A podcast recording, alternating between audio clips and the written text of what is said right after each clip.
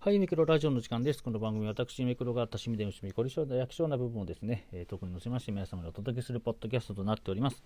本日は6月の1日、いよいよ6月ですね、えー、第61回放送になります。えー、皆様いかがお過ごしでしょうか。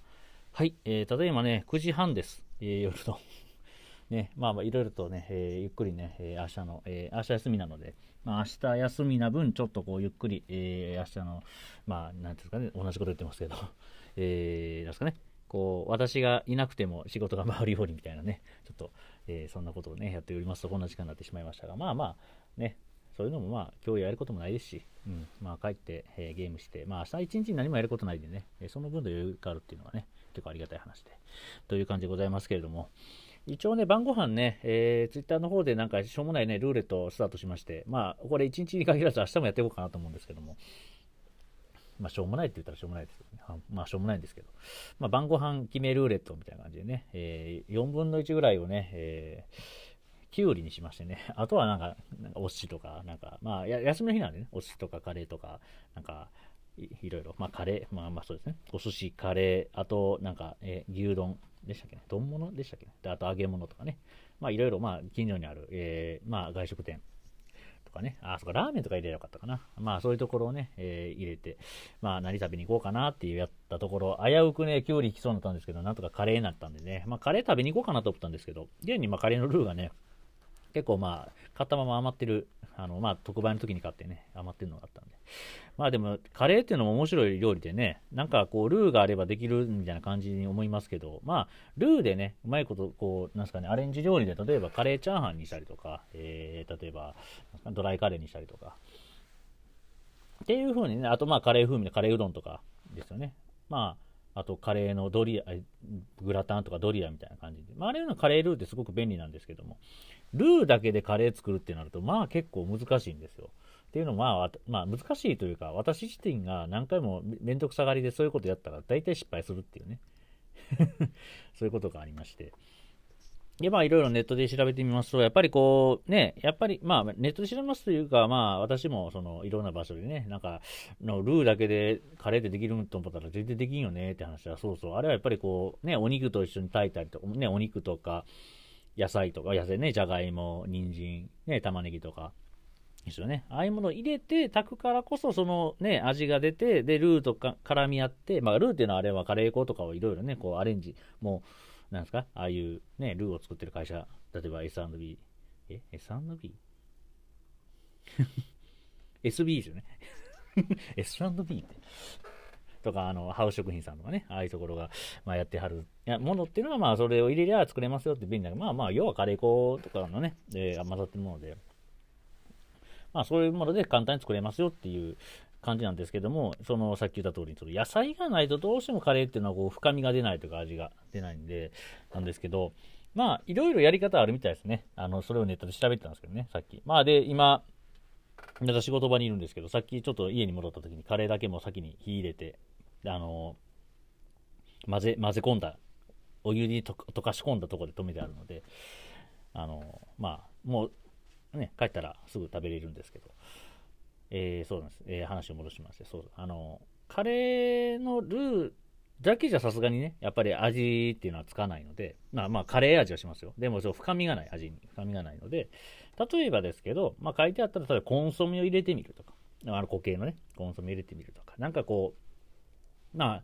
和風だし入れてみるとか、結構こう、なんすかね、味にこう深みを持たせるような調味料っていうのを入れると、ちょっとこう、ルーなし、あ、ルーなしや、グルーなしはカレーなら、えー、グーなしですね。グーなしカレーでもだいぶとこう味が、ね、しっかりするとか。あとは、ね、あの、玉ねぎのペーストとか売ってるんで、そういうのでもう炒める前にパッ、もう炒めるの時間がね、めんどくさかったらパッと入れてしまうとか。だからそういうことするといいみたいですね。うん。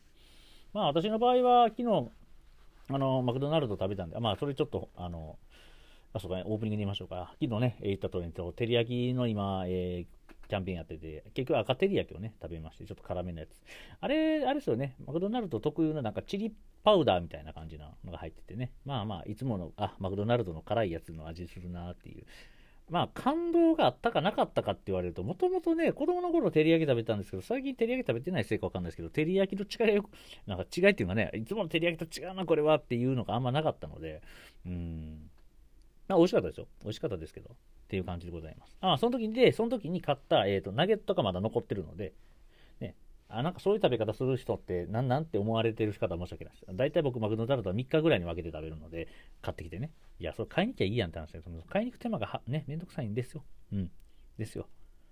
はい。って感じでね、えー、そそういうことで、えー、まあ、残ってるナゲットね、ねあの、よく、ここ、ね、ココイチさんとかもね、あの、ナゲットの、チキンナゲットってね、あの、トッピングがあるように、ナゲット入れてみようかなっていうのと、あと、まあ、ツナ缶とかあるので、ツナ缶とかでうまいことこう、風味も出せれば、なんとかカレーになるのかなっていう感じで、まあ、それを、まあ、これから、えー、戻って作って、えー、食べるんですけども、あのー、調子乗って買ったの、結構バリカラでしたっけね？なんかっていうゴールデンカレーさんのバリカラっていうルーが2箱あって、で、まあ、まあ2箱あるん、で、2箱っていうかまあ1箱ちょっとあるんですけど今。で、もうそれを入れると味が激変するというか、ただただ辛いっていうね。うん、胃に胃に差し込む辛さになってくるっていうのがね、さっきもちょっと作って舐めてたら、うわ、この辛さ思い出したわ、みたいな、胃がキューって、これ明日、まあ食欲なくなっていいのかもしれない、ね、痩せていいのかもしれないですけど、あんまりそういう形のね、ダイエットって良くないっていうのがね、あるのでね。というわけで今ね、仕事場から、仕事場っていうのも変ですけど、そのデスクの前でね、パソコンが前の前にあるので、まだね、この前のゲームボーイの回でしたっけね、参りましたけど、まあゲームボーイ以外のね、まああの時はゲームの話でしたけど、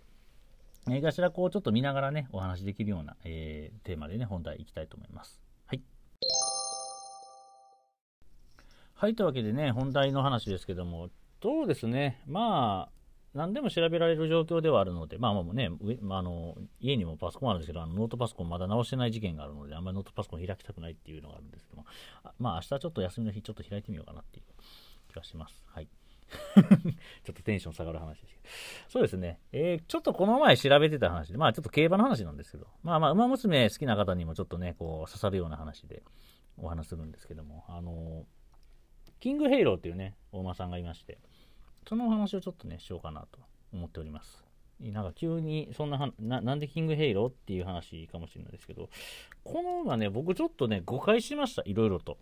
いや、見てましたよ。だあの、全然見てた世代なんですけど、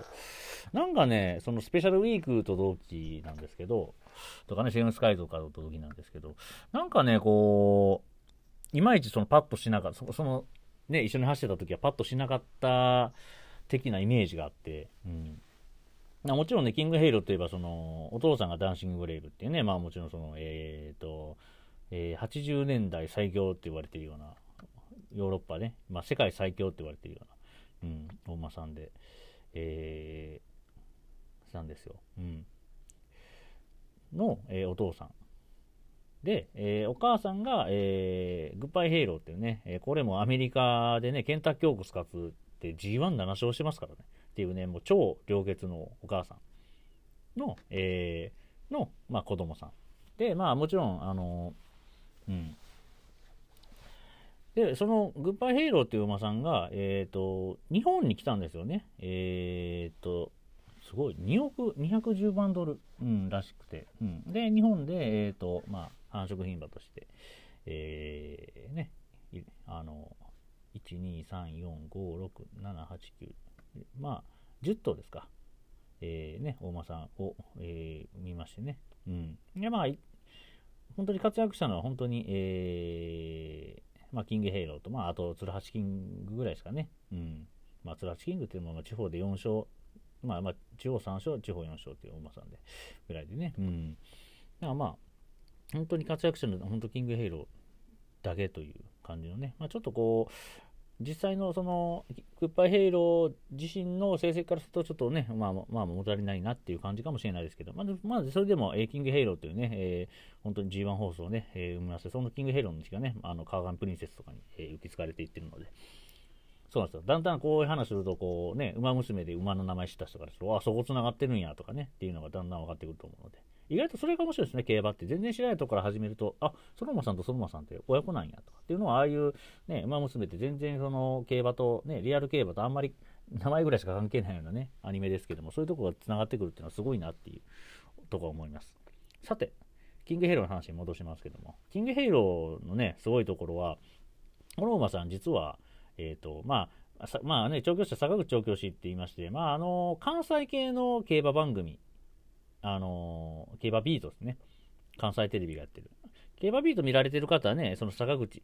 元調教師って形で、ね、いつもあの、まあ、コメンテーターというか、で出られてるので、あ、あ、あの人が調教師なんやっていうのをパッと思い浮かべられるかもしれないですけど、そのその坂口調教師が、やっぱりこれだけの両決馬をやっぱり預けてもらったっていうところで、もう是が非でも G1 を、をに、ね、G1 を勝たせたいっていう、その、あれがありまして、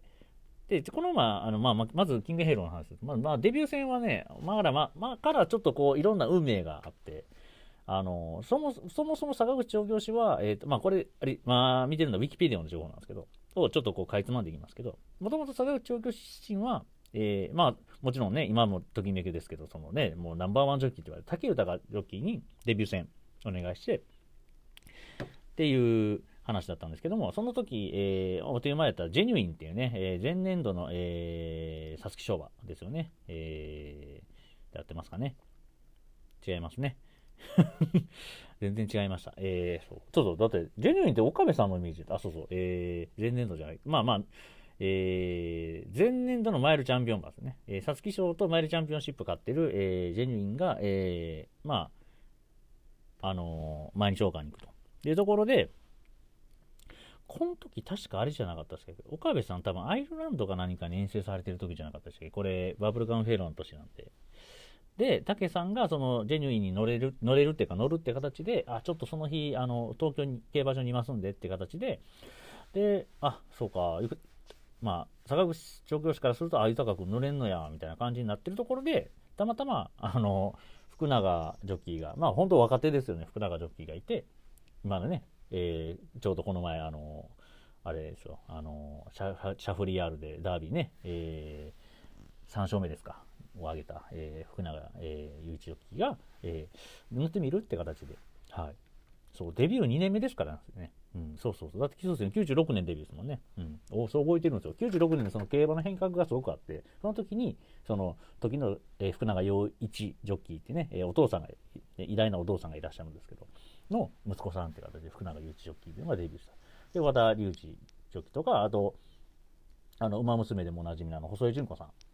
ですね、元ジョッキーの。あの人も、えー、福永さんたちと同じ同期で、えー、デビューされてますし、あのね、あの感動の NHK マイルカップ、マイネル法の、えー、で語られた、えー、柴田大地ジョッキーも、えー、その同期。それね、あの僕、あの、サラブレッドカード持ってて、そのと、とえー、96年と97年は、ね、うちの親にせがみまして、たちょこちょこ、こう、なんか、何かうまい、なんかね、お手伝いとかすると、なんかワンパック買ってもらったりみたいな。まあまあ、多分今の遊戯王とかね、あの、ポケモンカードとか遊ばれてるおお家も、多分そんな感じなんかなって思いますけど。それで、その時に僕はサラブレッドカードを買ってもらうっていうね、なんかもう本当になんか不思議な、えー、不思議というかちょっと変わったね、えーえー、学生、あの、学生時代、学生 時代っていうかね、感じだったんですけども、まあまあそんな感じで。で、その時のカードだったらすごく覚えてるんですけど、そうそう。で、福永ジョッキーが、えっ、ー、と、2年目にして、その、超良血馬の、えー、キングヘイロに乗ると。で、えー、新馬戦と、えー、500万、あ、今まで一勝クラスですね。一勝クラスと、えー、その後の東京スポーツ杯3歳生です。今までサウジアラビアカップになるんですかね、名前は。ちょっとその辺の変革わかんないですけど。あ、今でもあるんですね。東京2歳なんですね。すいません。東京2歳セークスでしたね。すいません、すいません。サウジアラビアカップは、あれは格上げになったんですね、昔の。まあちょっとすみません。いや、あの、最近とね、あ、その系はちょっと、えそうです。今で、えー、東京、えー、スポーツ2歳とね、えー、3連勝しまして。で、えっ、ー、と、後に、えっ、ー、と、ホープフルステークスのある、えー、ラジオ短波3歳セークスの方に行きまして、圧倒的1.4倍人気で負けてしまうとね、1番人気でね、うん、負けちゃうんですよ。でそこからね、ちょっとこう、キングヘイローの歯車が狂ってくるんですよ。で、次が、えっ、ー、と、今で DV、ディープインパクト記念弥生賞に出て一番人気だったんですけど、まあ、相手がね、スペシャルウィークという。まあ、もう、えー、もう、セームスカイもいたんですけど、まあ、この辺はね、馬娘やられる方も知ってると思いますけど、まあ、この 2, 2頭って、セームスカイとスペシャルウィークってライバルで。で、まあ、もちろんこの年にはね、あのー、サイレンスズカもね、同期ですからね。うん。形で。で、まあ、結局、えー、キングヘイローは、その2歳の時はもう、スペシャルウィークとセイウンスカイにコテンパンにやられちゃうんですよ。もうこのね、弥生賞、皐月賞の時は全然、もうすごくこう、有力馬だったんです。で、そう、福永ジョッキーも、その、えー、まあ、デビューで3年目なのですね。で、ずっとこう、キングヘイロー乗り続けてて、だんだんとそのプレッシャーにから、ちょっとこう、キングヘイローの乗り方がわからなくなってくるんですね。えー、弥生賞は、えー、自分の競馬をしたつもりがスペシャルウィークに差し切られて、えー、と、セイムスカイの逃げにも届かず3着。で、逆に、皐月賞は、えー、スペシャルウィークをマークしていくと、えー、最後、セイムスカイを差し切れず2着っていう形でね。うん。で、こう、乗り方がわからないので、次、ダービーは、えー、セイムスカイをマークするんですけど、その時に、あの、多分ね、レース映像今でも見てもらったらわかりますけど、あの、いや、この乗り方はないわって多分、あの、思われてしまうような、結構暴走気味の、あの、要は、えー、セイムスカイに対して絡み方をするんですね。うん。で、まあ結局その友倒れになって、えー、スペシャルウィークが勝つというレースになるんですけども。だってこの時も東京、だからダービーの時も2番人気ですからね、えー、あの、あれは、あの、そうです。あの、あ、違う。ちょっと待って、めっちゃ間違えてる。皐月賞はスペシャルウィークは出てないです。そうそう。スペシャルウィークは熱発かなんかで出てなくて、セムスカイとの一騎打ちになって負けて、で、ダービーに、えー、スペシャルウィークが満を持して出てきて、でもまあまあ、まあ、セムスカイとの一騎打ちやろうって見られたところ、その2頭でもう暴走気味になレースになって、スペシャルウィークが最後バーンとね、勝って、勝つと。で、結局、えー、キングヘローはね、ダービーで14着ってね、大敗してしまうんですよ。この時のね、なんか映像ってまあまあもちろん今の YouTube だと見れるんかもしれないですけど、福永雄一ジョッキーって、そのもう、なんかもう顔面蒼白みたいな感じだったらしいんですよね。僕もまだちょっと見てないですけど、もう、なんでこんな2番人気の馬こんなね、負け方させてしまったんやみたいな感じになって、で、そこから一回、えっ、ー、と、そう、岡部ジョッキーが乗るんですよね、神戸新馬杯にね。うん。で、この時の2着馬、えー、ダービー2着馬にね、金年ガバナーに負けるんですけど、とかいうことがいろいろありまして、だんだんここからね、えー、あの、あのキングヘイローはね、えー、こう、どのレースがに出れば勝てるんかっていうのをね、模索していく感じになるんですよね。で、まあ、ちょっとここからはもう、あの、長々となるので、もうここからは走りますけど、結果的に、えー、最後の2000年、まあ、えっ、ー、と、デビューしてからなんで、今で言うと2、3、4、5歳の時の有馬記念で引退するんですけど、この有馬記念までに、えっ、ー、と、すごいですよ。G111 種類15レース出るんですよ。まあ、何レースって数で言うと、多分結構ね、その、長く、例えば、えー、北サンブラックとか、っていうのとか、えー、まあね、先ほどアーモンドアイとかベイナビスタとか、ね、とかっていう大間さんは、まあ、結構ね、毎年もうずっと G1 出続けるので、G1 の出走数からすると多分15レースっていうのは、まあまあ、ね、っていう感じなのかもしれないですけど、11種類の G1 に出たっていうのは多分、そういないと思うんですよね。うん、まあまあもちろんね、しかも牝馬ならなおさら、例えば今で言うね、この前もありましたけど、ビクトリアマイルに出るとか、ね、っていう、その牝馬限定、ね、エリザベス女王杯に出るとかっていう、その牝馬限定戦があるので、ちょっとね、ボバよりはやっぱり出られるレースが多いっていうのもあるんですけど、いや、この当時、しかも今みたいにね、ホープホープフルセーグスもないですし、ね、まあ、まあ、ビクトリーマイルはまあまあ僕はね、あ限らないですけど、まあ大阪杯もない。G1 でもないですし、その時代にこの11種類の G1 を出て、結局悲願、その5歳の時に悲願で、の高松宮記念で勝つんですよね。やっと。うん、だって前年のマイルチャンピオンシップは2着ですし、まあこれはエアジハードっていう馬が、まあまあまた話ちょっと変わる、あの、脱線しますけど、エアジハードってこの馬は、あの、意外と知られてないんですけど、待機シャトルに勝って、で、このキングヘイローに勝っての、えー、安田記念、えー、ね、えー、マイルチャンピオンのこの春秋、ね、春秋、えー、マイル G1 制覇っていうんですけど、押したっていうのはね、まあもちろんその時がすごくこう充実してたっていうのはあるかもしれないですけど、いやいやいや、天皇賞秋もだって3着かなんかでしたし、スペシャルウィークのね。うん。でしたし、このエアジハードっていうのは結構ね、こう、型、忘れられがちな馬なんですけど、この馬はもう、あの、この時の、この、なんですかね、この1999年っていう時代のエアジハードっていうのは多分相当強かったと思います。うん。まあね、もちろんマイネルラブがね、勝ったその待機シャトルにもちろん 1200m のスプリンターズ勝つんですけど、それとはなんかやっぱり得意距離の1600メーターでその待機シャトルに勝つっていうのはね、まあね、できなかったことなので、うん。あちょっとね、エアチハードのちょっとこう、株を上げるお話でしたけど、まあこれは置いときます。はい。で、戻りまして、そうです。えー、2000年の、えー、高松宮記念、えー、に、まあ、この、あ、そうですね、の時に、うん、あのー、ね、とうとうね、えー、キングヘイローは G1 を勝利するわけなんですよね。うん。そうなんですよ。皐月賞2着、えー、ね、えー、マイチャンピオン2着、スプリンターズ3着、ね、えー、まあ、あと一と菊花賞5着、ね、えー、有馬記念6着、まあ、あとはちょっと着、ね、えー、なんか7着とか 10, 10着と、このまあとね、そこ本当迷走者のこの高松宮記念の前に、フェブラリーセークス出てるんですよ。でしかもお母さんグーパーヘイローってねそのアメリカっていうのダートレースで G17 勝もしてるお馬さんなので、うん、しかもこの時一番人気になるんですよね、うん、しっかりやっぱり。まあさすがにねやっとダートでできたかこの馬っていうようなみんなね評価で。それはねお母さん見たらそれは負けんやろって言われたんですけどやっぱりダートの走り慣れてないんでね、えー、一番人気で負けちゃうんですよね、うん、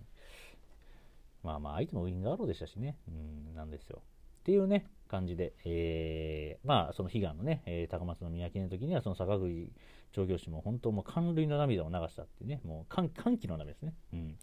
やっとこの馬が G1 勝ってくれたって、いや、勝たせ、勝たせてあげられたっていうとこですかね、調教師的に、調教師さん的に言いますとね。うん。ですよ。で、結局このけ、まあね、もちろんそのまま、いたしまして、で、川上プリンセスってね、えー、ダービー、えー、じゃあダービーじゃない、オークスと秋華賞2冠取ったお馬さんと、まあ、あとローレル・ゲレーロっていうね、まあ、あのお父さんと一緒、そのお父さん、えー、キングヘイロと一緒でね、スプリンターズとかね、高松宮記念かつ、えー、短距離馬も生まれましたし、うん。まあ、あともうちょっと言うとね、メーデイヤっていうね、この、あれですよね、え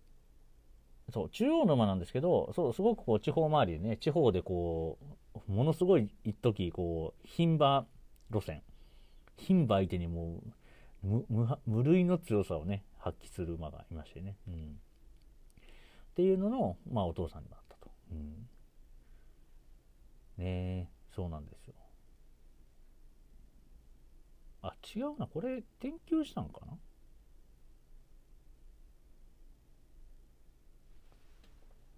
いやでも研究したっぽくあ研究はしてないですね。あなるほどなるほど。あはいはいはい。すいません。ちょっとあの見方間違えてました。あの準オープンのままあれですね。あれなんですね。交流重賞行ったんですね。なるほど、なるほど。うん、うん、うん。というか形で、まあちょっと、ね、話あれですけど、そうそう、トーキングヘイローね、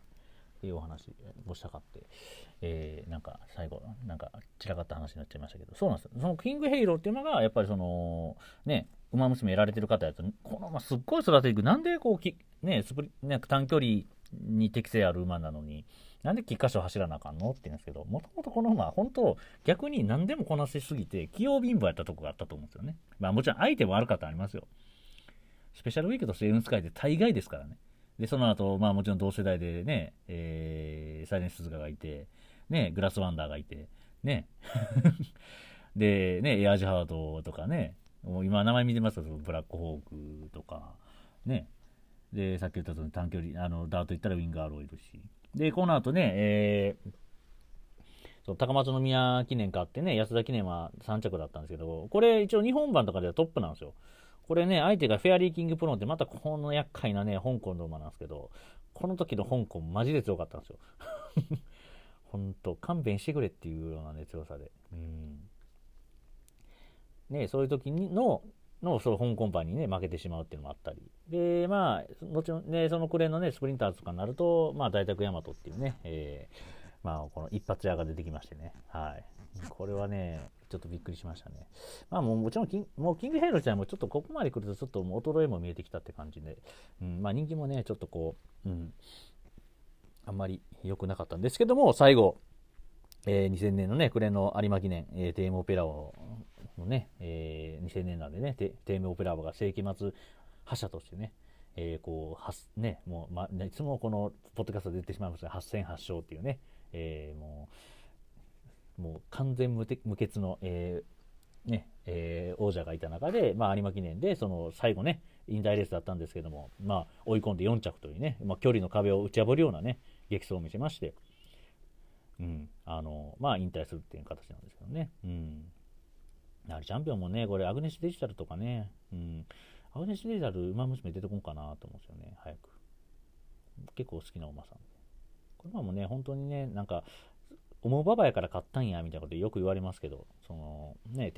その、翌年、あの、テーマオペラ王に勝つんですけど、とかね、うん。だこの馬も本当、ダート芝何でも走るし、っていうね、面白いお馬さんで、うん。ね、なんですよ。このま、この馬さんもね、ぜひね、いろいろね、話したいんですけど、まあちょっとね、あすいません、あの、見ながら話すとね、やっぱりダメですね。ダメですねって言い方も変ですけど。うん。という感じで、えー、ちょっとね、あの、パソコンの方に気を取られながらの、えー、ちょっと、ポッドキャストで申し訳なかったんですけど。まあそういうね、キングヘイローっていうお馬さんがね、どれだけすごいっていうかね、あの、ちょっと僕も勘違いしまして、あの、キングヘイローが悪別に福永ジョッキーが悪いわけでもないです。福永ジョッキーも、まだ若かりし福永ジョッキーだったから、ね、その経験があって、後にね、そうやってワグネリアンで勝って、コントレール、ね、えー、シャフリヤールっていうね、ダービー3勝ジョッキーになるわけですし、で、今年のね、エフフォーリアで、えー、惜しくもね、敗れた、その、横山武史ジョッキーも、これが試練ってね、もうみんなさ、もう今から言ってますもんね。今からこれが試練って言われるジョッキーで、要はもうね、後々絶対勝つんやろって思われてるジョッキーですからね。うん。ま、それだけのね、えー、あのやっぱ能力を持たれてるジョッキーっていうのはね、若いジョッキーなんてなかなか出てこないわけですから、まあ、これからも期待しつつ、ちょっとね、あの曜日関係なく競馬の話になっちゃいましたけど、まあ、キングヘイローってあのいいいいお馬さんよ。ね。結構ね、なんかウマ娘とお嬢様、まあお嬢様なんですよ。それはだってお父さんダンシングブレイブでお母さんグッバイヘイローなんでね。うん。このグッバイヘイローっていうのはね、えー、あの、あれですよ。あの、ダービースタリオンっていうと昔のね、ダービーさんで、さよならっていうね、お馬さん、あの、最高額のお馬さんがパ,、えー、パリティビットと、えー、ね、えー、さよならっていう馬がいるんですけど、まあ、そのさよならっていう馬が、やっぱグッバイヘイローっていう名前から取られてるゆえなんですよね。うん。その日本に来た海外のその名品たちの中でも、やっぱりずば抜けてたんですよ、その時に。なんで日本に来たんや。このね、アメリカで G17 勝もするような、ね、牝馬がっていうようなぐらいのイメージだったので、まあね、昔のそのゲームで、えー、ね、えー、競馬をやってた人からすると、あ、そうなんや、さよならってグッバイヘイローなんや、あ、キングヘイローのお母さんなんや、みたいなね。まあね、よく逆に馬娘から競馬ゲームやられるようになった方なんていうのは、もしかしたら、ね、旅しちゃった時にそうやって気づくのかもしれませんし。そういうのはね、いろいろ、いろんなつながりがあって面白いなと思います。本当に。ゲームだけの話でね、ゲームと競馬ってだけでこれだけの話もありますし、僕もよく言う、その、ね、食べ物と漫画のの兼ね合いとかもね、面白いですし。なんかいろんなことが組み合わさると、本当ね、いろんな、ね、爆発力があってね、もう本当に、あの、競馬ゲームのあの、決闘みたいな、まあ、競馬ゲームじゃなくて、決闘がそうなんですよね。まあ、競馬ゲームの、えー、その種付けってね、その、えー、おすまさんとお父さんとお母さん決める、ね、あの、配合とかあるんですけど、その時に爆発力とかってよくね、あの、競馬ゲームって言うんですよ。これはいろんな、その、なんかすごい、あの、子供が生まれる可能性が高くなりますよみたいな、なんかいろんな、あの、なんか配合理論があるんですそそのね、爆発力にね、つながるという。トークも、トークもそうですし、ね、いろんな私のなんか話したいよね、内容とかいろいろね、っていう話でございました。とりあえずね、もう本当に言います。キングヘイローはすごいいます。11個の G1 出たんですから。ね。それを本当にね、皆さんちょっと頭に入れておいてもらって、えー、キングヘイローをね、育てて、馬娘で育てていただければなと思います。何の話だよ。